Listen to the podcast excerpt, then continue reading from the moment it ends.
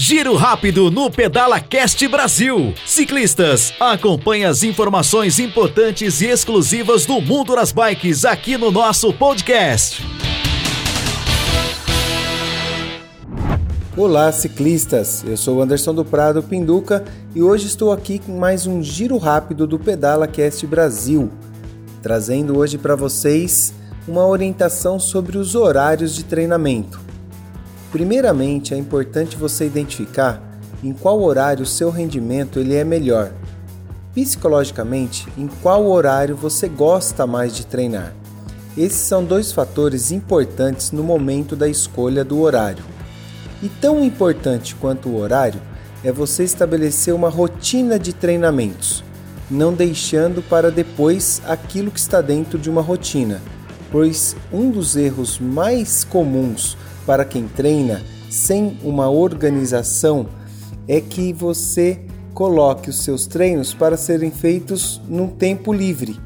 E com essa rotina do dia a dia, esse tempo livre muitas vezes não aparece e você acaba deixando de realizar os seus treinos.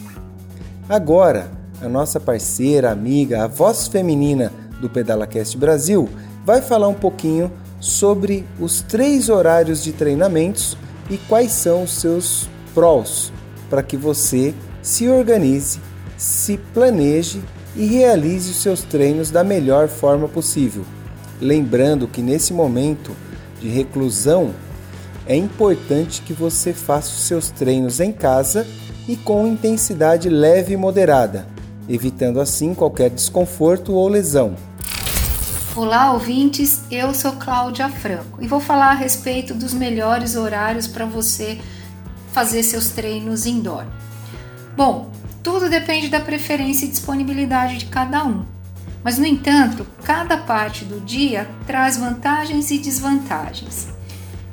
Quem prefere se exercitar no período da manhã tem a vantagem de acelerar o organismo logo no início do dia, despertando-o mais rapidamente.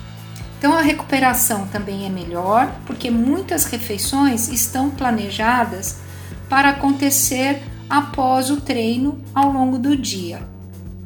À tarde, diversos fatores metabólicos podem intensificar a potência física no final do dia os níveis de insulina e de cortisol, hormônio ligado ao estresse físico, participam dessa equação. Então, a temperatura do corpo também costuma ser mais alta entre o final da tarde e início da noite. Qual é a vantagem disso? A vantagem do treino vespertino se, se aplica aos exercícios anaeróbicos da musculação. Os exercícios nesse período podem ajudar a otimizar os ritmos cardíacos, melhorando o sono à noite. Bom, os exercícios à noite. Fazer exercícios à noite é parte das receitas médicas contra a insônia. Mas o efeito pode ser contrário caso a pessoa pratique esporte, o esporte ou atividade física pouco antes de ir para a cama isso porque a atividade física libera uma grande quantidade de endorfina que vai gerar euforia. Então, o ideal é fazer os exercícios de duas a três horas antes de dormir para que o corpo possa desacelerar.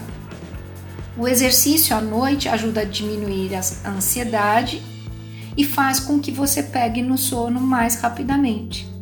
Então é isso aí, pessoal. Um grande abraço e até a próxima! E é isso aí, ciclistas. Espero que vocês tenham aproveitado e que realizem seus treinos da melhor forma possível. Um forte abraço e veremos vocês em breve nas estradas. Valeu! Esse foi o Giro Rápido do Pedala Cast Brasil. Acompanhe mais dicas, orientações e histórias fantásticas do mundo das bikes no nosso canal de podcast.